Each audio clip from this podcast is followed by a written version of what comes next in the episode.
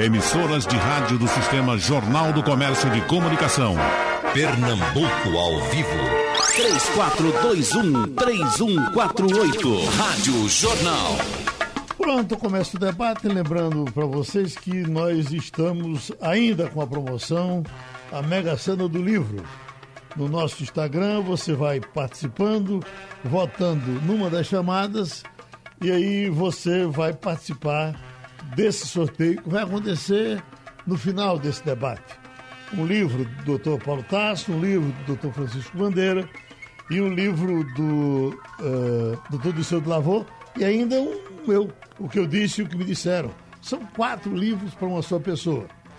Esse sorteio será feito e a gente marca talvez a sexta-feira para que você pegue os quatro livros que você vai ganhar aqui no Jornal. Repito que a votação é, no nosso Instagram. Mas vamos começar com o primeiro livro, que é o livro uh, do Dr. Francisco Bandeira.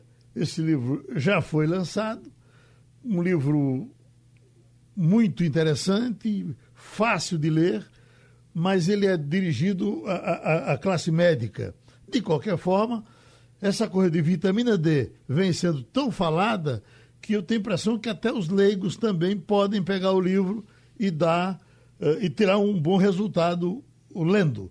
Não é assim, doutor Francisco? É, bom dia, Geraldo. Bom dia. É, na verdade, o, o que nós quisemos fazer com esse livro, como você falou, a vitamina D, é, todo mundo fala sobre vitamina D, existe um certo exagero que vitamina D serve para tudo. E o que nós fizemos nesse livro foi tentar adequar às evidências científicas. O livro é fácil de ler, quer dizer, apesar do livro ter uma divisão entre o que realmente os estudos científicos dizem sobre a vitamina D, mas é, é fácil de entender as ações da vitamina D e ele é dividido naquelas ações sobre os vários sistemas do nosso corpo, desde a pele até o sistema nervoso, doenças psiquiátricas, doenças virais. Então, o que esse livro faz é colocar no devido lugar a evidência científica. Para que realmente vitamina D serve? Quando ela deve ser utilizada? Qual a dose que ela deve ser utilizada? E vocês vão ver no livro de que realmente a vitamina D tem um papel muito importante na manutenção de toda a nossa fisiologia, de toda a nossa saúde. Então, a vitamina D é um hormônio que é produzido pela pele sob o efeito da radiação ultravioleta do sol. A fonte principal é a pele, ela pode vir com a dieta também, mas os alimentos são muito pobres em vitamina D, o que nós consumimos no dia a dia. Então, por isso que, se não houver sol, e aí nós ficamos no dilema de que o sol, num país tropical, é bastante deletério para a pele, porque tem muita radiação ultravioleta. E a produção de vitamina D. Por isso que no livro nós vamos encontrar que a suplementação oral é a mais adequada quando se precisa níveis é, corretos de vitamina D e adequados. Doutor Bandeira, muita gente usa vitamina como suplemento alimentar, quer dizer, toma às vezes mais da conta, um, dois, três. Se pode tomar vitamina D de forma uh, desmesurada, exagerada, ou tem um limite para se tomar? É, isso é muito importante, Geraldo, porque a vitamina D tem um limite, sim. O, doses altas de vitamina D podem levar à intoxicação. E a intoxicação por vitamina D resulta em insuficiência renal aguda. O paciente tem que ir para hemodiálise ou outro tipo de diálise por um período, já que a vitamina D ela se acumula no corpo ela não é eliminada rapidamente. Então, doses altas podem levar a isso. O cálcio sobe no sangue, agride os rins e os rins param de funcionar. A dose segura para a maioria dos adultos é entre mil e quatro mil unidades dia. Essas são as doses seguras. Em algumas circunstâncias, precisa-se de mais vitamina D, como cirurgia bariátrica, por exemplo. Principalmente um dos tipos de cirurgia bariátrica que faz o anastomose por retirar parte do intestino, que é o que nós chamamos do bypass é, gástrico. Já aqueles que fizeram a cirurgia chamada sleeve, que opera só o estômago, geralmente não precisa doses altas. E em outras situações, como na tuberculose, por exemplo, na AIDS, precisamos usar doses mais altas. Então, isso tem que ser acompanhado pelo médico. Mas a dose segura é de mil a quatro mil unidades dia. Essa vitamina D que o sol me dá, que eu, eu vou para o sol e pego, se eu, ela, ela atravessa a roupa ou eu tenho que ficar nu para poder pegar vitamina no corpo todo? É, provavelmente não atravessa a roupa, a pele tem que estar exposta ao sol. Nós temos vários estudos feitos aqui em Recife, vocês sabem que nós estamos numa área tropical. O Brasil é tropical até São Paulo, mais ou menos. 70% do território brasileiro está nos trópicos. Isso significa que a radiação solar é alta o ano todo. Nós temos um índice ultravioleta bastante alto esse índice ultravioleta pode ser visto em qualquer aplicativo de tempo e o índice UV, que nós chamamos, acima de 3 é considerado um índice alto, que passa a ter um efeito lesivo sobre a pele, aumentando o risco de câncer de pele e outras dermatoses. Então, tem países como na Austrália, por exemplo, que eles aconselham, eles têm uma política de proteção a câncer de pele bem rigorosa, e eles aconselham as pessoas olhar o índice ultravioleta, se olhou, o índice está acima de 3, já tem que proteger a pele com filtro solar, com chapéu. Então, se a pele estiver protegida, a produção de vitamina D cai. Nós, por exemplo, nós temos estudos aqui em Recife em pacientes que se movimentam muito ao ar livre todos os dias, com a, o rosto exposto, os braços expostos, significa aí 25% da superfície corpórea exposta. E mesmo assim, esses indivíduos têm deficiência de vitamina D, pelo menos 20% deles têm níveis considerados não ótimos. Evidentemente que esse pessoal, eles têm nível de vitamina D mais alto do que na Europa, por exemplo. Mas, mesmo assim, mesmo esses indivíduos que se expõem ao sol diariamente, eles têm uma chance de ter deficiência, porque a pele também se defende e bronzeia. Quando a pele bronzeia, a produção de vitamina D cai. Então, respondendo à pergunta, tem que se expor. E quando se expõe, aí você tem que balancear risco e benefício. Uhum. O, o, o, o, sol, o sol tem que ser o sol da manhã cedo. Todo mundo diz que tem um certo momento que o sol pode se, se, se tornar agressivo à pele, a, a ponto de provocar câncer. Como é que eu faço? Onde é que está o meu limite de sol para eu ter a vitamina D sem o câncer? É, esse é o ponto, Geraldo, que tem muita falácia sobre este assunto. Muita gente fala sobre sol e vitamina D sem base científica. Tudo depende do índice UV, do índice ultravioleta.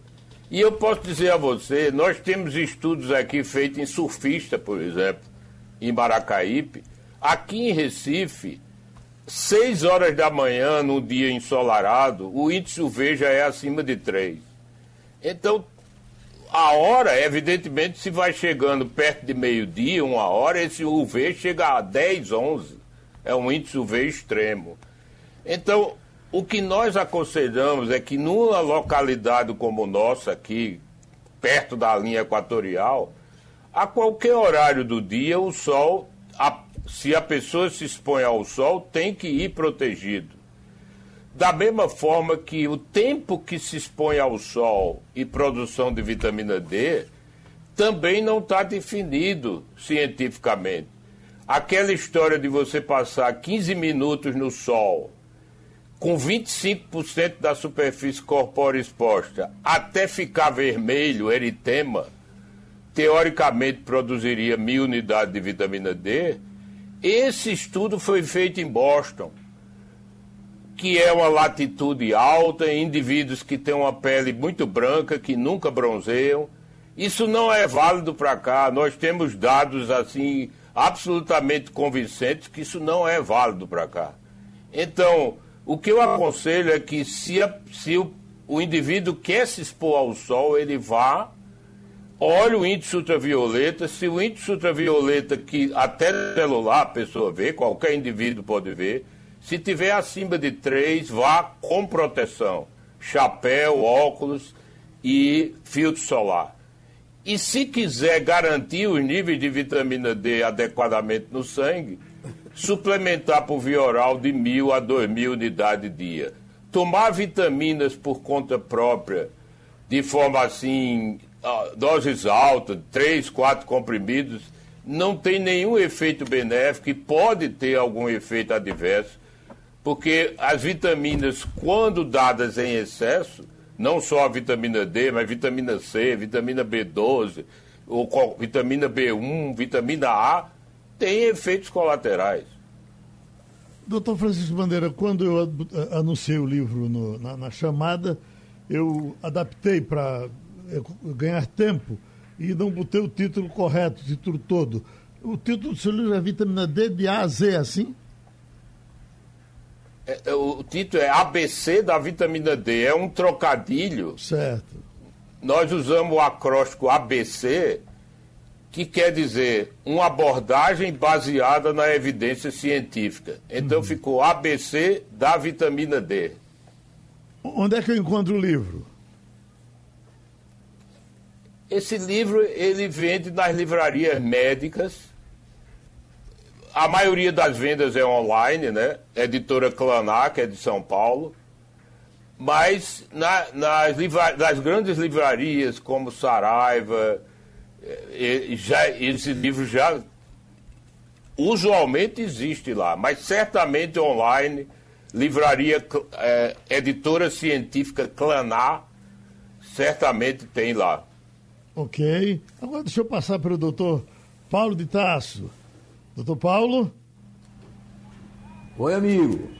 E o nosso livro de uh, saúde do trabalho também, eu mudei o título para divulgar sabendo que o senhor, falando no ar, é. ia dar o título correto. Qual é o título exato do seu livro? É, qualidade de vida no trabalho. Aí, essa é a pergunta. Qualidade de vida no trabalho. O que é que tem um livro de oftalmologia a ver com isso? É, eu, na realidade, eu sempre tive vontade de escrever sobre qualidade de vida no trabalho. É, há muitos anos. Quando eu fiz o mestrado, eu tentei falar sobre isso e não consegui. Quando eu fui fazer o doutorado, o meu orientador é, também ele optou por cefaleia e doenças oculares. E eu tive a oportunidade de pegar um orientador agora nos Estados Unidos e ele aceitou a minha, a, a, o meu projeto de falar sobre qualidade de vida no trabalho, porque eu venho estudando isso, lendo há muitos anos. E até a minha própria profissão mesmo. Como eu sou um cirurgião de olho, e o olho, como todos os cirurgiões têm os estresses, mas o olho é um, é um eu acho que é, é um estresse muito grande, porque você opera um olho sã e no, com a catarata e no outro dia o paciente tem que estar enxergando. E o cirurgião ocular, ele é diferente dos outros, diferente assim, ele opera sozinho no microscópio, é, uma cirurgia, uma atrás da outra, às vezes a gente opera quatro, cinco, e é uma descarga muito grande de adrenalina, de estresse, que não quer dizer que seja pior do que, um exemplo, um traumatologista, não, todos têm o mesmo estresse, mas o traumatologista geralmente, quando vai operar um, um, um, uma fratura, ele opera com um auxiliar, às vezes dois auxiliares, então ele conversa, às vezes o bloco cirúrgico é uma coisa muito gostosa, a gente conta piada, a gente fala da vida. E a oftalmologia não, é, se concentra muito no microscópio. E eu acho que cada cirurgia é uma perda de um ano de vida. E há muitos anos, até quando eu conheci você mesmo, eu pensava qual é a qualidade de vida desse homem e qual a minha qualidade de vida. Um exemplo, você acordava, chegava no estúdio duas horas da manhã aproximadamente, começava o programa quatro horas da manhã, terminava de meio-dia, trabalhava até o sábado e eu, a gente conversava e dizia qual a qualidade de vida. Durante o dia você tinha que se atualizar, ver jornal, para no outro dia falar sobre o assunto. Então eu comecei a comparar a minha vida, é, a sua e outros e outros profissionais, é, e, eu sempre tive vontade de escrever sobre isso, e eu comecei a ler sobre a qualidade de vida do trabalho em todos os setores, até aquela, naquela época de Copiapó, no Chile, onde aqueles é, é, é ficaram a 700 metros na, naquelas minas. Qual a qualidade de vida que tem um, um, uma pessoa que trabalha em mina de carvão, que ainda hoje funciona? Então isso sempre me preocupou. Né?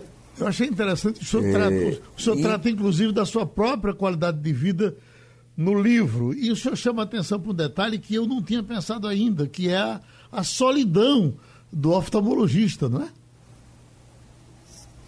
Exatamente. A gente, a gente opera, quando eu, eu vou um exemplo, dar um exemplo, às vezes a gente coloca três, quatro, cinco cirurgias. Tem cirurgiões que colocam dez, é, mas é o, o, máximo que eu coloco são oito.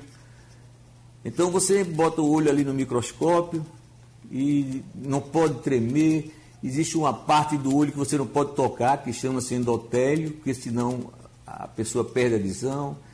E opera uma catarata e você coloca uma, uma prótese dentro, que é a lente intraocular Aí no outro dia o paciente tem que estar enxergando.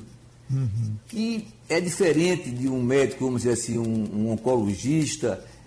Não é que tão estressante, eu não estou comparando, eu só estou dizendo, o oncologista ele vai operar um câncer que já está com metástase, então ele tira aquele câncer e diz ao paciente, é, a família, olha, eu tirei o máximo que pude e vamos torcer, vamos fazer quimioterapia e, e vamos ver e mas no estresse também. Uhum. O oftalmologista é, é, é, como um cirurgião plástico. Se uma pessoa vai é, a um cirurgião plástico, eu estou dando um exemplo que eu não estou dizendo qual a especialidade que dá mais estresse ou não, mas um cirurgião plástico, chega uma pessoa para fazer uma cirurgia de mama ou de nariz, se há um erro ali, se a pessoa não gosta, às vezes fica perfeita a cirurgia, mas a pessoa não gosta. Uhum. E o olho não, o olho é uma solidão e no outro dia o paciente tem que estar enxergando, senão ele não vai ficar feliz, não vai ficar bem. Então é um estresse. É. Se o cardiologista, é, se, um cardiologista pergunto... se um cardiologista faz ah. uma cirurgia e vai para o inferno, ele vai com dois ou três que estão ao lado dele. Se o, o oftalmologista for para o inferno, vai sozinho, né? Vai só, vai só. com o doutor Disseu de Lavor alimentação, na geração e cura das doenças. É um livro enorme de 807 páginas, é isso, doutor Disseu? 840 páginas. 840 páginas, é, um papel da melhor qualidade, botei na balança, pesa 3 quilos. O senhor passou quanto tempo fazendo esse livro, doutor Disseu? Eu passei um bom tempo, Geraldo. Esse livro faz parte de uma ideia, do ideal, assim, de poder orientar adequadamente as pessoas e principalmente os profissionais de saúde acerca da importância de uma alimentação equilibrada eh, para a saúde das pessoas. Então, esse livro foi feito com muito carinho, demorei muito tempo, porque ele é todo baseado em evidência científica. Nada que tem nele assim, eu acho, você acha. Então, porque você vai na internet, você encontra muitas informações desencontradas. Esse livro não, esse livro é um livro pensado, organizado cientificamente e aborda temas muito importantes. Você vê, por exemplo, Hoje nós vivemos uma verdadeira epidemia ou uma pandemia de disfunções emocionais. Qual é a relação que os alimentos e o cérebro têm? Esse livro tem um capítulo só sobre alimentação e disfunções emocionais. Temos hoje também vivemos o um mundo quem não tem um paciente com Alzheimer, com Parkinson, no nosso livro tem um capítulo só sobre a influência da alimentação sobre as doenças neurodegenerativas. Temos um capítulo sobre obesidade, sobre, sobre alimentação e câncer. Sabe-se hoje que 35% de todos os cânceres do mundo são gerados pela alimentação. Eu não estou falando influenciados, estou falando gerados, e são dados da Organização Mundial de Saúde, do Estudo Nacional do Câncer, ou, ou, ou seja, o que é que as pessoas sabem sobre alimentação e câncer? Isso é passado para a população? Não. Então, esse livro aborda aspectos. De, falamos sobre as gorduras, as frituras, enlatados, conservas. Temos um capítulo só sobre os aditivos químicos. Você, você pega alguns, alguns elementos, por exemplo, tem uma coisa chamada macarrão instantâneo. Esse alimento, se é que se pode chamar de alimento, tem 21 aditivos químicos. O que é que cada substância daquela causa no seu organismo? E o que é que ela em conjunto causa? Isso não é estudado. Nós temos um capítulo de mais de 100 páginas só sobre aditivos químicos, incluindo os, os adoçantes, o que é que quem é bom? A sucralose, a sacarina. A, analisamos cientificamente, detalhadamente, o que cada um desses causa no organismo humano. Então, é um livro de enorme importância. Só para você ter noção, por exemplo, hoje, tá, hoje estamos vivendo uma pandemia. É, é o coronavírus. Mas todos sabem e percebem, por exemplo, quais são as pessoas mais vítimas desse vírus. Hipertensos, diabéticos, obesos, sedentários. Por quê? O que, é o, o é que acontece com essas pessoas? Sabe-se hoje que no obeso e na maioria das pessoas existe um processo inflamatório exagerado. Ou seja, as células dessas pessoas são inflamadas, liberam substâncias como as citocinas. Essas pessoas têm as células oxidadas, podemos dizer assim, enferrujadas liberam radicais livres excessivos. Esse contexto diminui a imunidade da pessoa. Essa inflamação também aumenta a coagulação do sangue. Aí de repente chega um vírus que causa exatamente isso. O que é que o vírus faz? Aumenta o processo inflamatório, piora o estresse oxidativo, diminui a imunidade e aumenta a coagulação, ou seja, ele pega indivíduos totalmente propensos, já inflamados, oxidados, sem imunidade, aí gera os casos graves. Os casos graves de coronavírus são exatamente aqueles que ocorrem em pessoas comprometidas, que têm alto grau de inflamação. Então, nesse livro você vai poder entender perfeitamente isso. As pessoas falam assim: ah, eu eu comi, fez mal o meu estômago, fez mal o seu, meu filho. Não, doutores. Quando vocês comem, o alimento passa da boca, chega no esôfago, vai para o intestino, do intestino ele passa para o sangue e para a célula. Então. Ou seja, quando você come uma série de alimentos inadequados, você está exatamente comprometendo cada célula do seu corpo a célula do seu fígado, do seu rim, do seu coração, do seu cérebro. Então, todo o nosso organismo é organizado bem equilibrado. Quando você agride suas células, elas perdem suas funções normais, aí surgem doenças. Disfunção emocional, câncer, é, doenças do fígado, do rim e do coração. Doutor Disseu, é, é mais ou menos comum o médico falar de alimentação que mata que adoece. E a que cura, a que tira doença, nós temos também? É tão fácil quanto a outra? Exatamente. Esse livro é alimentação na geração e cura das doenças. Nós é, abordamos é, abordamos de forma criteriosa os alimentos que geram doença, mas falamos dos alimentos benéficos. O que, é que o estudo diz hoje em dia? Que os alimentos integrais, vegetais, os grãos, é, os alimentos ricos em, em nutrientes importantes, como selênio, zinco, ferro, fósforo, é, os alimentos ricos em fibras, alimentação mediterrânea, são extremamente benéficos ao organismo. E os estudos mostram que esses alimentos podem prevenir o surgimento de doenças ou podem, inclusive, curar doenças já estabelecidas quando as pessoas modificam seus hábitos alimentares. Então, nós falamos, quando nós falamos de alimentação e câncer, nós falamos quais são os alimentos que geram o câncer. Mas falamos também quais são os alimentos que previnem o câncer. E mostramos também, será que existem alimentos capazes de reverter câncer? Obviamente que não existe nenhuma possibilidade de você hoje estar com câncer e dizer assim, hum, vou dispensar quimioterapia, vou dispensar radioterapia vou fazer só alimentação. Mas, por outro lado, já existem estudos seríssimos mostrando que, que vários alimentos influenciam em todas as etapas do câncer. Ou seja, no mínimo, é uma, um, uma proposta terapêutica adjuvante. Doutor Disseu, o que a gente sabe assim popularmente é que popularmente é que criança pode comer quase tudo. Adolescente pode comer tudo.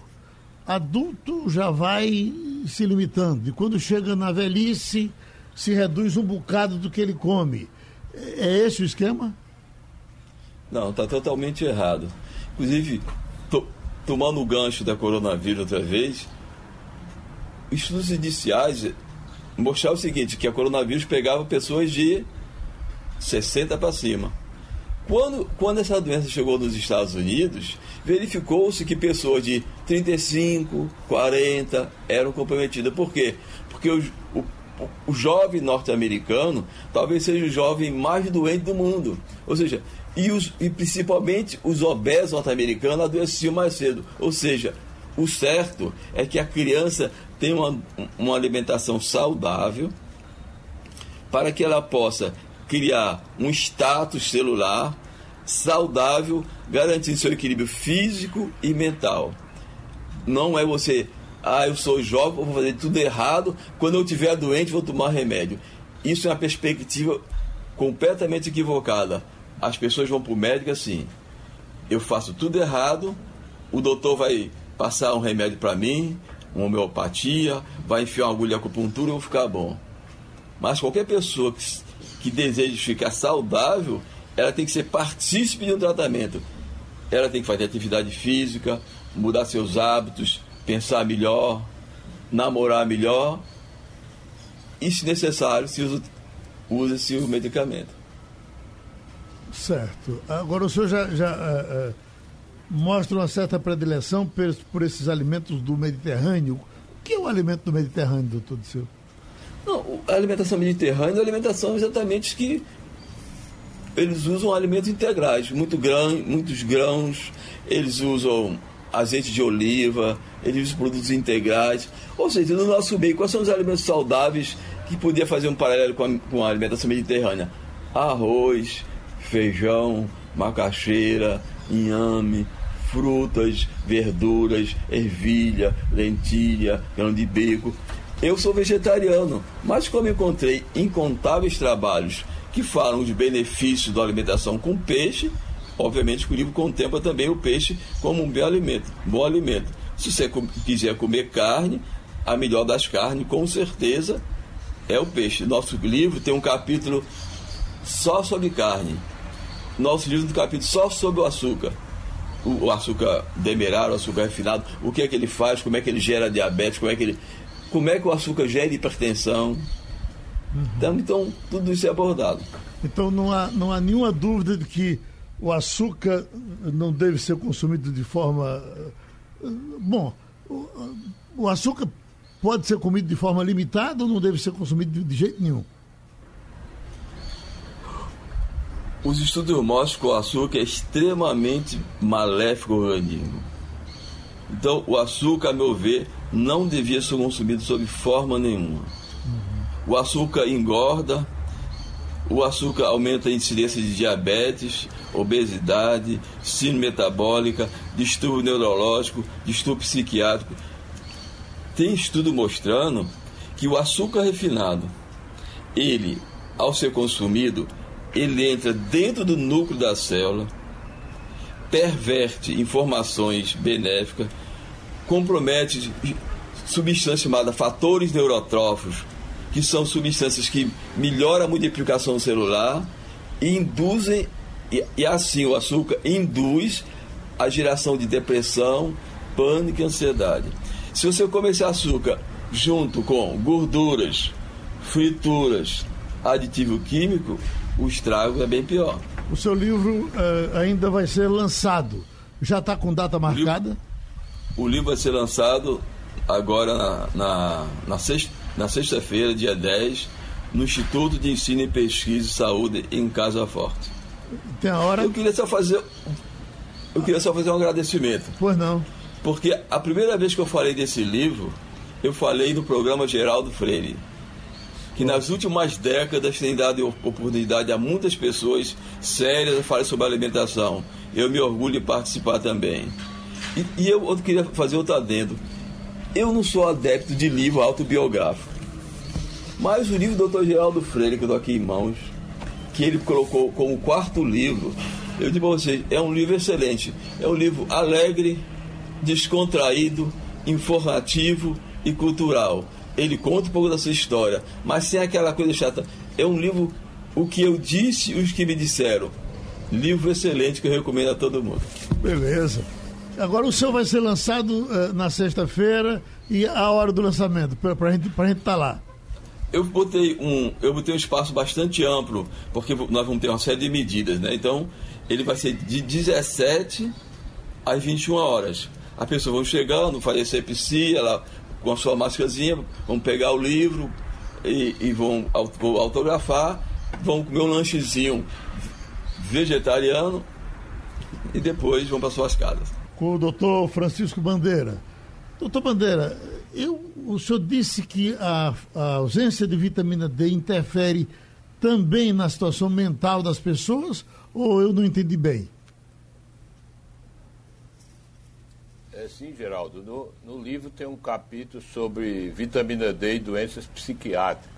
Sei. É, Existem vários estudos mostrando que quem tem deficiência de vitamina D tem mais chance de ter depressão, ansiedade, síndrome do pânico, algumas psicoses também. Então, isso, isso mostra de que esse tipo de paciente, e os psiquiatras estão bem é, a par disto, é que se o paciente é deprimido, ou se o paciente tem ansiedade ou tem alguma psicose, ele precisa também ter níveis adequados de vitamina D.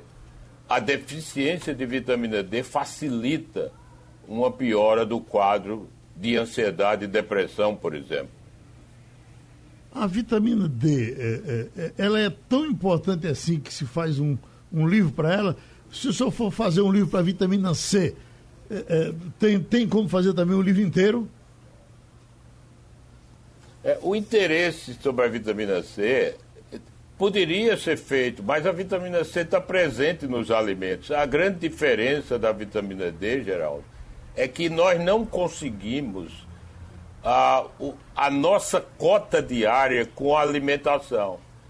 Eu vou dar um exemplo a você. No, o, os peixes gordurosos de águas frias, eles têm vitamina D em quantidade suficiente. Por exemplo, o salmão selvagem do Alasca ou da Noruega, por exemplo, eles têm, para cada 100 gramas, tem mil unidades de vitamina D. Então, por exemplo, o esquimó, ele vive lá sem sol nenhum e ele tem níveis adequados de vitamina D, porque ele come 3, 4 mequerel por dia, que supre, supre 2 mil unidades de vitamina D.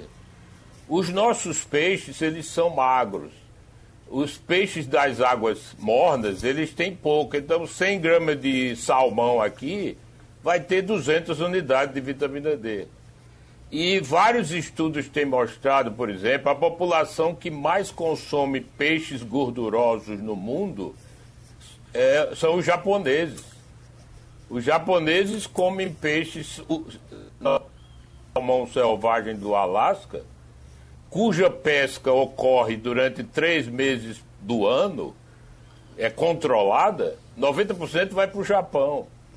E os japoneses só conseguem 400 unidades de vitamina D por dia com essa dieta. O que significa dizer que eles têm um déficit, porque o recomendado é de mil a dois mil por dia.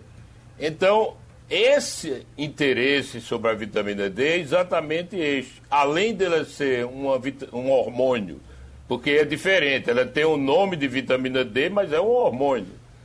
E por ser um hormônio do grupo esteroides, eles atuam em todas as células do corpo. A, o metabolito ativo da vitamina D, ele, exerce, tem receptores distribuídos por todo o corpo. Então, por conta disto, é que o interesse sobre a vitamina D é maior. Mas vitamina C, vitamina A, vitamina B, os alimentos são ricos de, sobre, dessas vitaminas. Quem tem uma alimentação saudável, como Disseu falou, já tem todas essas vitaminas é, de forma corriqueira nas frutas, nas verduras, né, no, na, nos, nos, nos vegetais, seja cru ou cozido, nos cereais integrais. Mas a vitamina D é diferente. A fonte tem que ser peixes gordos ou o sol. E aí o sol tem os inconvenientes que nós já falamos anteriormente, e os nossos peixes não são gordos, são peixes magros. Se o senhor uh, tomar a vitamina C excessivamente, já me disseram que sai na urina. Não é o mesmo caso da vitamina D. A vitamina D, eu não posso me exceder nela. É, a vitamina D fica estocada no tecido adiposo.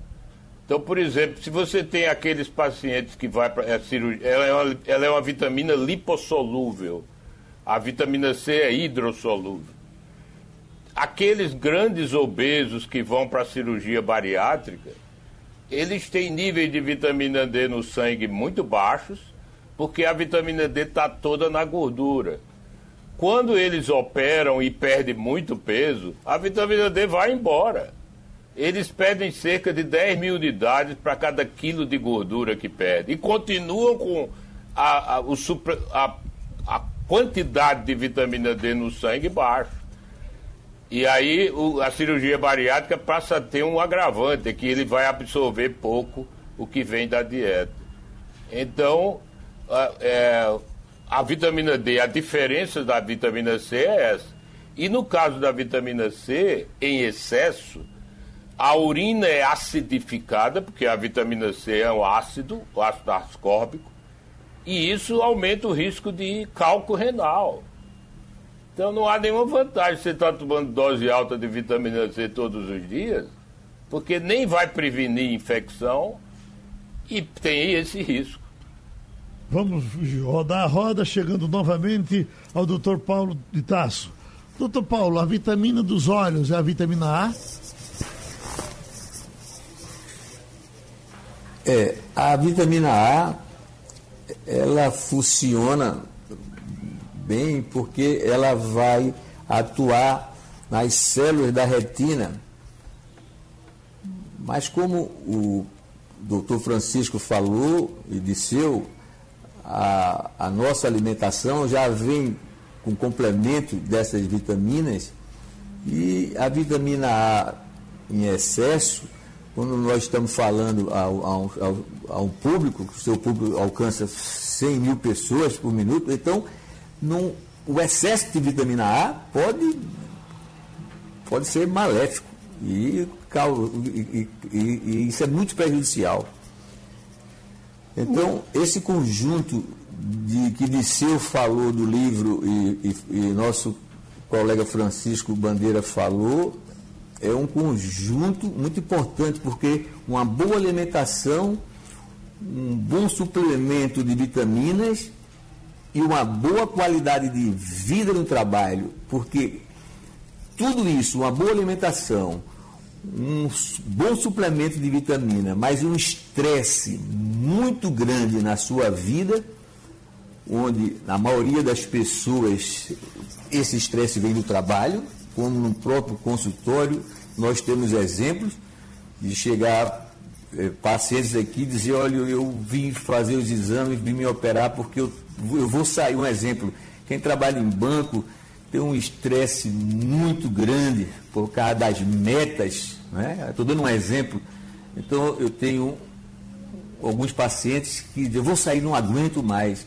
Então não adianta você ter, quer dizer, melhora ter uma boa alimentação, um bom suplemento de vitamina, mas ter um, uma qualidade de vida ruim. Por isso que esse meu estudo em qualidade de vida no trabalho, eu observei ao decorrer dos anos como o estresse, a maioria das pessoas vem no estresse que chega até a procurar ajuda psiquiátrica.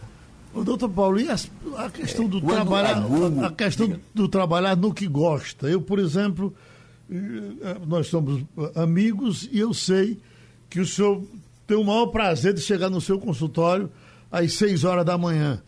É, é diferente, então, trabalhar no que gosta e no que gosta muito, mesmo que seja cansativo e estressante, é diferente daquele que trabalha fazendo o que não gosta? Mas muito. Tem pessoas que são infelizes a vida toda porque não conseguem sair de determinado trabalho.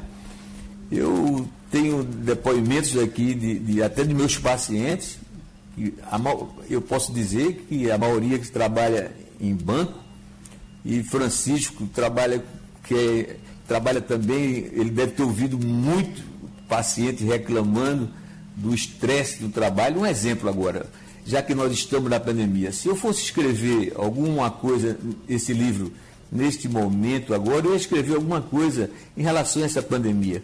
Veja como nós mudamos. É, um, um, exemplo, nós estamos em online. Antigamente nós íamos aí, sentavam na sua frente, olho a olho, e nós tivemos de nos adaptar.